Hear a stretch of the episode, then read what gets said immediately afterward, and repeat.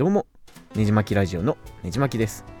最近 Kindle の読み放題サービスでハリー・ポッターが全巻無料で読めることに気づいて何十何年ぶりかにですねハリー・ポッターを少しずつ読み返しています。僕自身ですねまさにハリー・ポッターブームのど真ん中を学生時代に暮らした世代なので思い入れがですね結構強くて、えー、ポッドキャストを聞いていただいている方の中でもおそらくハリー・ポッターに夢中になったって方多いんじゃないかなと思ってます。で「ハリー・ポッター」全部で7巻ある超大作なんですけども世界観とかが本当にすごくてですね、えー、僕自身夢中になってました。でもその設定がですね本当にたくさんありすぎてちょこちょこ設定にえっていう破綻がある部分があったりして、えー、ねじ巻き流のツッコミを入れてみたりとかハリー・ポッターに関する思い出話を今回熱く語ろうかなと思ってますで、えー、事前に言っておきますとですね、えー、バッチリネタバレしているポッドキャストのエピソードなので、まだ映画とかですね、本を読んでないよって方は、ぜひ原作をチェックしてから聞いていただければなと思います。で、まずですね、お話したいのは、ホグワーツの魔法学校の寮制度についてですね。ハリー・ポッターの話は、ホグワーツっていう私立のですね、えー、魔法学校をメインに話が進んでいくんですね。で、この学校が4つの寮に分かれてて、まず1つ目がそのグリフィンドールっていう勇敢な魔法使いが入る寮。ハリー・ポッターもここに入っています。で2つ目にスリザリンっていう、えー、狡猾あ優秀な魔法使いが入る寮。え3つ目にレイブンクローっていう知性とか知能が高い魔法使いが入る寮で、えー、4つ目のですねハッフルパフが、えー、ちょっとかわいそうなようで、えー、真面目忠実な魔法使いが入る学校ということで、えー、本の中でもですねこのハッフルパフっていうのが他の3つの寮に入れなかった生徒を受け入れてるっていう設定もあったりするとちょっとかわいそうな、えー、寮になってて、え、小学生の頃もですね、えー、僕もホグワーツに入るならハッフルパフだけは嫌だなと思ってた記憶がありますでなおかつですねそれぞれの寮に、え動物のシンボルがあって、えグリフィンドールはシンボルがライオンレイブンクローはワシ、スリザリンはヘビっていうこうかっこいいのが続いてですね、ハッフルパフは何かというとアナグマなんですね。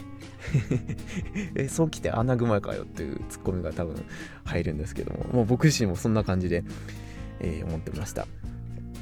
で、えー、このハッフルパフって本当に、えー、救われない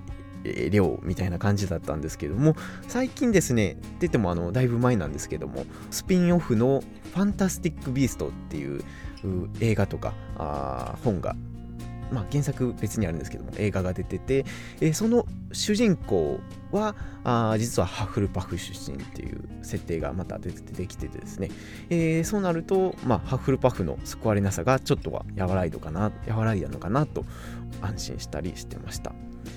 で、えー、ツッコミどころとしてはですね、えー、スリザリンっていう本当に悪役養成所みたいなあ量があるんですけれどもこれ学校側としてなんで放置してるんかなってのはずっと思ってまして、えー、多分読んでる方もずっと心に秘めてたと思うんですけどもここはツッコミどころかなと思います。まあ確かにその悪役がいないとストーリーが進まないので、えー、それはそれでいいとは思うんですけれども突っ込んだら負けかなっていう箇所になってます。でまあどうでもいいんですけども小学生の時にですね、えー、グリフィンドールのことをずっとグリーンフィールドだと勘違いしてですね、えー、友達に、えー、散々笑われた思い出があったりします。っていうのは置いといて、え、次に話を進めると死の呪文についてですね。原作読んだとか映画見た方なら、えー、おなじみだとは思うんですけれどもアバダ・ケダブラっていう、えー、人をすぐ殺してしまうことができる呪文があるんですね。で、えー、初期のですね1作目の賢者の石とか秘密の部屋の話ではあ誰もが恐れる悪役のボルデモートっていう人だけが使えるようなすごい呪文っていう雰囲気があったんですけども、えー、後半はですね、えー、悪役のチンピラも含め、えー、みんながバンバン使ってて、え誰でも使えるんかいっても小学生の僕は心ながら突っ込んでました。で、えー、最後ら辺はですね、えー、ハリーと同世代の生徒の、えー、マルフォイとかもですね、バンバン使ってたんじゃないかなと思います。で、えー、話、そこからつなげるとですね、ボルデモートっていう悪役は、名前を呼んではいけない人って言われてて、みんな名前を呼ぶのさえ恐れてるんですね。まあ、それですね、一巻の賢者の意志の時点で、え、そんなに怖いの？っていう設定に無理を個人的には感じてたんですけれどもこの背景にはですねわりかし深い、えー、設定があるみたいで。英語にはですね実は Talk of the Devil and He will appear っていうことわざがあるみたいで、えー、訳するとですね悪魔の話をすれば悪魔が現れるっていう意識はああるみたいなんですね。で英語圏だとそういうのがあるみたいなんですけども日本だとそういうのはないので、えー、まあ、不思議に思うのはまあ、真っ当なもんで、えー、こういった文化の差も面白いなと思ったりします。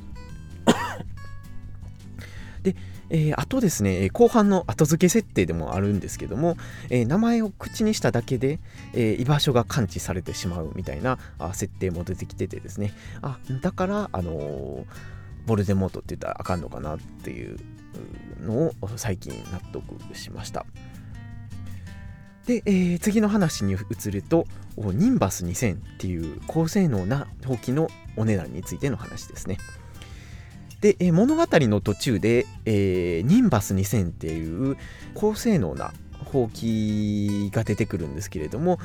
これがですね、えーまあ、ハリー・ポッター以外はあ全校生徒誰もが持ってないみたいな設定なんですね。でもこれがですね円換算されると実は1万7000円ぐらいのもんでえ安みたいな もんなんですね。で確かあのホグワーツってまあ安くはないですけども確かホグワーツってその私立の名門校っていう設定なのにまああのー、高校生の全生徒誰もが持ってないっていうのはちょっと不思議なもんで。で、ハリー・ポッターの年齢的にもあれかな、高校から大学にかけてみたいな年齢の話なので、まあ、あの、1万8000円ぐらいやったらお小遣い貯めれば買えるもんなので、えー、全校生徒誰もが持ってないっていうのは、えー、ちょっとざるな設定なんじゃないかなと思ってます。でですね、えー、物語の後半になると、ファイヤーボルトっていう、プロスポーツ、その魔法界のプロスポーツでもなかなかお目にかかれないぐらいの高性能なほうきが出てくるんですね。えー、このファイアボルトっていうほうきの値段はあ43万5000円という妙にですね、えー、リアルな設定になってて、えー、確かにですね、こういう値段になると、高校生のスポーツ用具にはあここまで出せないので、えー、納得の価格かなと思ってます。まあ、あの作者の J.K. ローリングさんも慌てて、えー、真面目に値段設定を考えたんじゃないかなと思うんですけれども、そんな話でした。で、えー、ほうきの話をするとですね、えー、どうしてもクリッチっていうハリー・ポッターのスポーツについて触れないといけないかなと思うんですけども。で、このクイディッチっていうスポーツがですね、えー、ほうきに乗ってプレーするサッカーみたいなスポーツなんですね。で、えー、まあこれルール自体もですね、えー、非常にサッカーと似てて、チェイサーっていうポジションのプレイヤーが、まあ、お互いのリングに、えー、ボールを投げ込めば10点獲得みたいなスポーツなんですね。で、そこはいいんですけれども、もう一つですね、えー、重要重要なポジションとして、シーカーというポジションがあるんですね。えー、これが本当に壊れ設定すぎて、このシーカーが金のスニッチっていう高速で逃げ回るボールをキャッチすれば、あその時点で、えー、150点追加されて、なおかつ試合が終了するっていう設定なんですね。なので本当にこの クリッチっていうスポーツののルールが結構もう壊れてるというか、あ要するにそのシーカーが万能すぎてですね、まあ、シーカーが万能シーカーがこの花形ポジションっていうのはわかるんですけれども、小学生の僕でもですね、さすがに点数もうちょっと考えようやって、えー、思ってましたね。で、なんか当時、その自分の理解力不足なんかなと思って、何度も読み、何度読み返してもですね、えー、点数がこの通りなので、えー、ほんまかなと頭ひねってた思い出があります。まあ、ハリー・ポッターの活躍を盛り上げるための設定だとは思うんですけれども、7巻ある物語のほとんどで登場するスポーツなので、えー、しっかり練った方が良かったんじゃないかなと、今更ながら思っています。で、えー、次の話ですね、すると、第2巻の秘密の部屋からですね。えー、超ネタバレするとですね、えー、トム・リドルっていうある登場人物が実はあボルデモートの分身やったっていう最後のオチがあるんですね。で、トム・リドルの名前をですね、最後に並べ替えると、アイアム・ボルデモートっていうスペルになるんですけれども、これがですね、アルファベットなので、えー、当時読んだ僕としては、えー、いまいち感動できずにですね、ここおそらくそのイギリスの小学生は、うわーマジかってなるとこやとは思うんですけども、当時の僕は、うーんとしか思わなかった思い出があります。で、まあ、これまあ、設定云々とかじゃなくて、まあ、僕、英語力がなかったあれなんですけれども、まあ、その当時から英語を勉強したいなっていう欲求がもやもやあったかなと思い出が、思い出語りでした。はい。で、えー、次はですね、話脱線しましたけれども、えー、ハーマイオニーの設定についてですね。で、ハーマイオニーって映画見た方はおそらくご存知だと思うんですけれども、映画版のハーマイオニーはゲイの僕から見ても超超美人、本当に超美人のエマ・ワトさんが演じられておられるんですね。で、原作ですね、ハーマイオニーはどういった容姿をしているのかなというと、とにかくガリ弁タイプの設定で、まあ、これ自体はあの映画も本も一緒なんですけれども、容姿についてはですね、えー、自分の姿に無頓着。しかも髪の毛は常時ボサボサみたいな設定でしかもなおかつ出っ歯なんですね。で、えー、原作では本当にブス設定なんですね。それに対して映画版はゲイの僕から見ても超超美人の超美人ののエマ・ートさんが演じられてて賢者の石のなんかビジュアルのポスターが出た時は結構話題になったかなと思ってます。まあビジュアルって大事ですからね。で、まあ、また話はずれるんですけれども当時ですね「ハリー・ポッター」のカードゲームがあったりしてですね、えー、そのデザインハーマイオニーのカードもあるんですけどもこれが容赦なくブスでして、えー、リアル魔女って感じのアバタ面の絵なんですねで当時海外のデザインってすげえなって、えー、小学生ながら思ってたあ記憶がありますでまあこっからであのツッコミというか、あのー、思い出話になるんですけれども「ハリー・ポッター」ってやっぱりタイトルとかがほんまに引きつけられますよね。あのー、不死鳥の騎士団とか謎のプリンスとかですね。死の秘宝とか秘密の部屋とか、えー、なおかつですねブックカバーのデザインも非常に洗練されてて、えー、なんかはっきり書かれてるわけじゃないんですけれども想像力をかきたれて立てるというかあ感じになっています。で、えー、海外のデザインとはですね本当に大きく異なってて海外版のですねデザインは本当にイギリスの本なんですけど本当にアメリカンなあちょっと若干ポップな絵になってて、これだと僕もしかしたら読んでなかったかなと思うほどの海外的なデザインなんですけども、日本版のデザインは本当にすごいなと思います。で、ハリー・ポッターの人気が出たのは、まあ、こういったその表紙デザインっていう部分でも非常に大きかったんじゃないかなと今更ながら思います。で、本屋さんにですね、発売決定のあのー、まあ、ハリー・ポッターで翻訳に結構時間がかかってたので、まあ、英語版が出てからあ1年後ぐらいに日本語版が出るみたいな感じだったんですけども、まあ、本屋さんにですね、えー、その新作の表紙のデザインが書かれたポスターが出た時とか本当にワクワクしましたし、えー、その思い出っていうのはなかなか薄れないですね。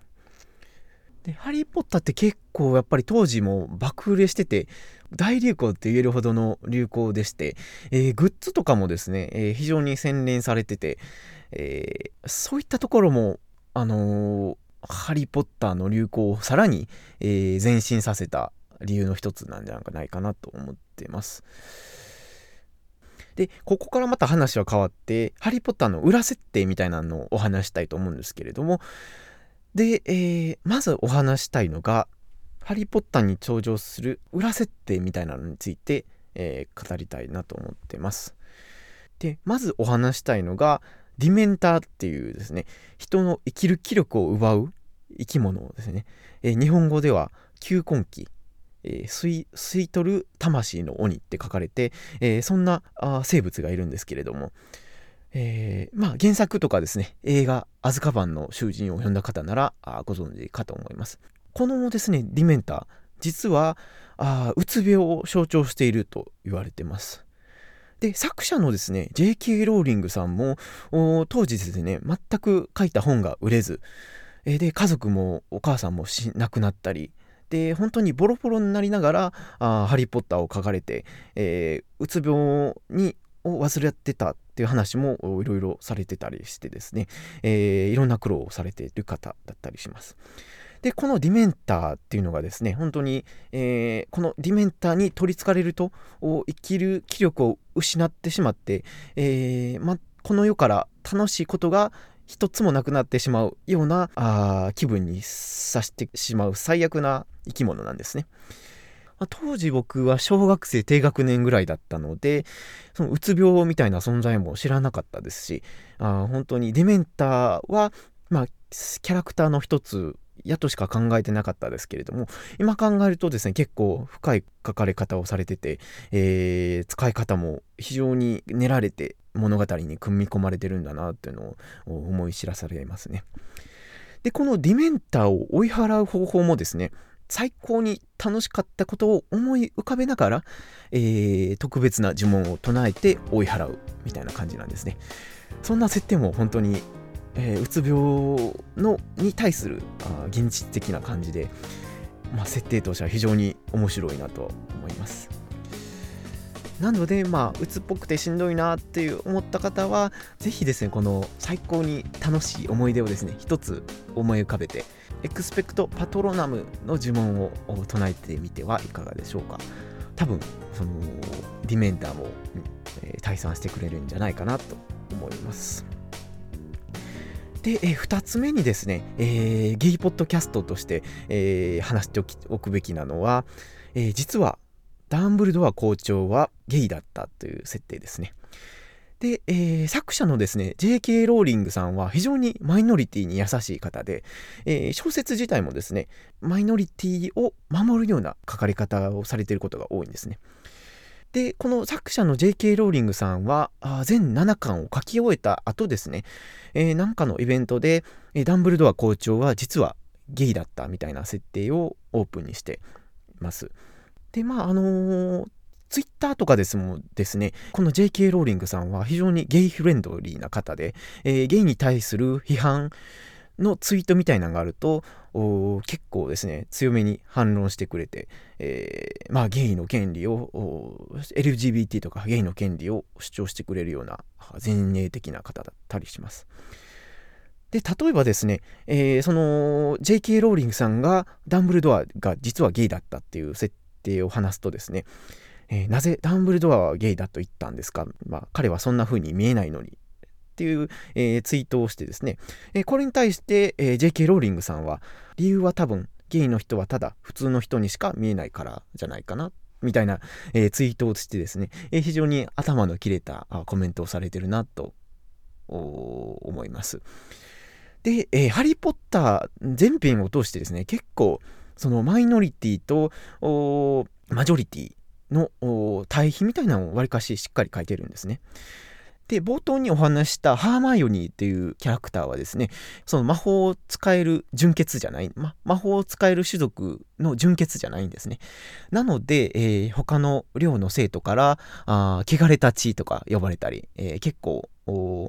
嫌な扱いを受けるんですけれども、それに対してやっぱり実力で、えー、発揮して悪役をやっつけるみたいなあ筋書きもあってですね、まあ、これは間違いなくその白人対黒人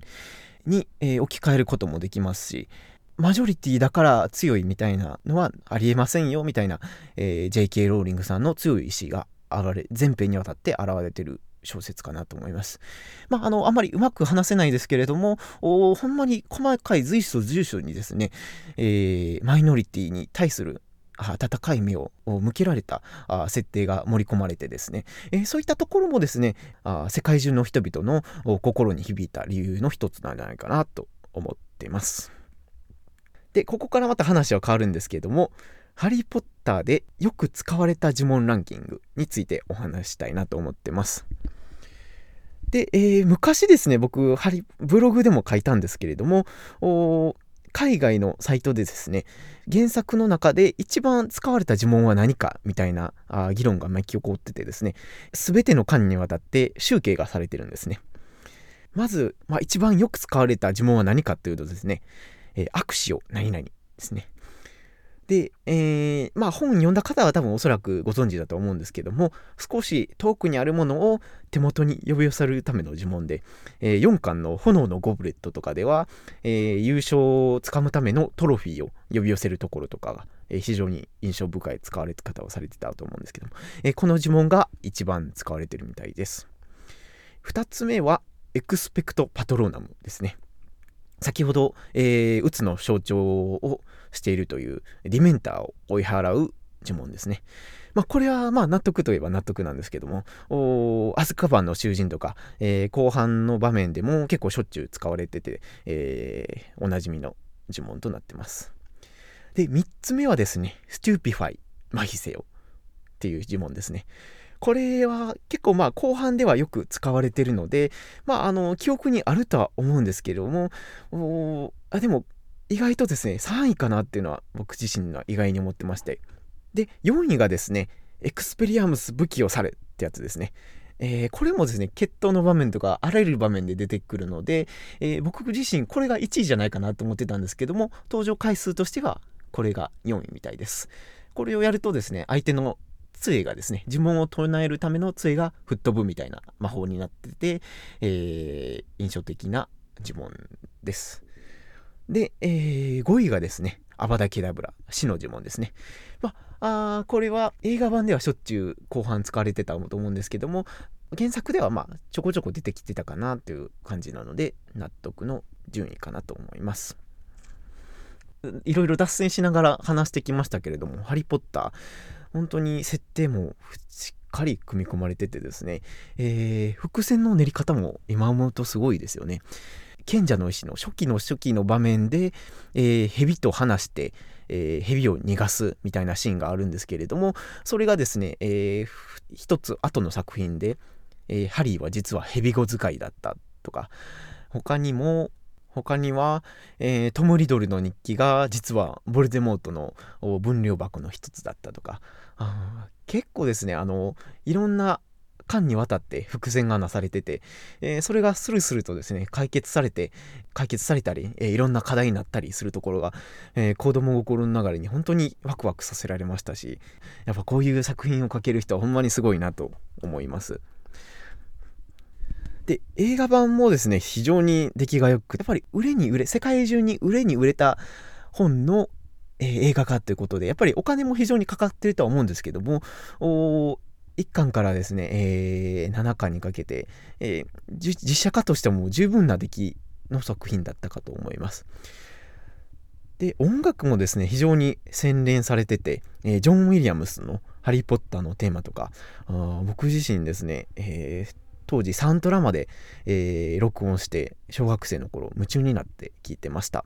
で、場面場面の書き方も本当にうまくて、あ2時間から2時間半しかない、えー、尺の中で何百ページもある原作をうまく凝縮できてたんじゃないかなと思います。もう、ハリー・ポッターの映画何十年も見てないんですけど、10年以上見てないですけれども、おパッとですね、1作目、例えば1作目を思い浮かべるとすると、なんか、ウィンガーディアム・レビオーサーの場面とかですね、えー、クイディッチの場面とか、えー、ありありと頭に浮かびますし、えー、映画版の世界観の書き方も非常にうまくいってたんじゃないかなと思います。で個人的にはですね、えー、秘密の部屋かアズカバンの囚人が一番映画としては、映画の出来としては良かったんじゃないかなと思います。炎のゴブレットからその後は話としてどうしても重くなりがちなので、えー、純粋に楽しむということがなかなかできなくて、えー、なおかつ映画の質としても若干落ちてきてる感はあったので、個人的にはえアズカバンの囚人がベストかなと思ってます。で、ハリー・ポッターってその児童文学ながらも結構登場人物が亡くなったりするんですね。特にですね、思い出深いのは、えー、屋敷しもべ妖精のドビーですね。ハリー・ポッターを本当に強く崇拝するような妖精がいるんですけども、えー、これがですね、ハリー・ポッターを守るために自分の命を投げ捨てて、えー、後半で死んでしまうんですけども、これが本当に原作読んだ時は悲しくてですね、これはグッときましたね。で、他もですね、最後、えー、悪者とハリー・ポッターの部隊、軍団とですね、えー、最後ぶつかり合って、死者も多数出てしまうんですけども、でも個人的に一番悲しかったのはフレットの死ですかね。で、えフレットっていうそのロンのメイン級のキャラの兄弟がいるんですけれども、まあ、まさかまさかの最後の場面でですね、死んでしまうんですね。で、あんまりその、その、で、結構このキャラ、フレットっていうキャラがおちゃらけキャラで、えー、しかも双子のキャラなんですけれども、ストーリー的にはサブキャラクター的な立ち位置だったりはするんですけれども、まあ、あの、お茶目で、えー、ひょうきんでなかなか憎めないキャラクターとなってまして、えー、これが最後の最後で、えー、戦争で死んでしまうんですけれども、それがですね、個人的には非常にショックで、えー、フレット死んでしまうかってこう、読んだ時ずっと悲しんでた記憶があります。で、まああの他にもですね、そのダンブルドア校長とか、いやスネイプ先生とかが、もうすごいネタバレなんですけども、もう死んでしまうっていうのは、まあこれはストーリーとして、まあ納得の死に方かなっていうのはあるんですけれども、まあフレットは本当に突然の死だったので、え、その分驚きが強かったです。うん、で、ネットでフレットの詩について調べてみるとですね、えー、あの J.K. ローリングさんがあインタビューか何かに答えられてて、えー、フレットを殺したのは、まあ、戦争ではああいったあ思わぬ人も簡単に死んでしまうのが戦争なんですよ、みたいなことを書いててですね、えー、JK さんも鬼やなと思って最近、えー、ショックを受けてました。で、まあ、ここまで、えー、いろいろ喋ってきましたけれども、自動書の枠を超えたようなですね、本当に、えー、名作になってまして、あの頃、リアルタイムでハリー・ポッターを読めた経験っていうのは本当に大きいことだったかなと僕自身思ってます。まあ、たかが自動書っていう方もおられるかもしれないですけれども、まあ、されど自動書ということで、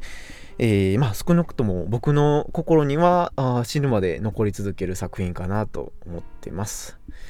ということで、今回はハリー・ポッターについて熱く語ってみました。結構本当に脈絡ないエピソードになりましたけれども、好きな方には気に入ってもらえる話だったかな、だったんじゃないかなと思います。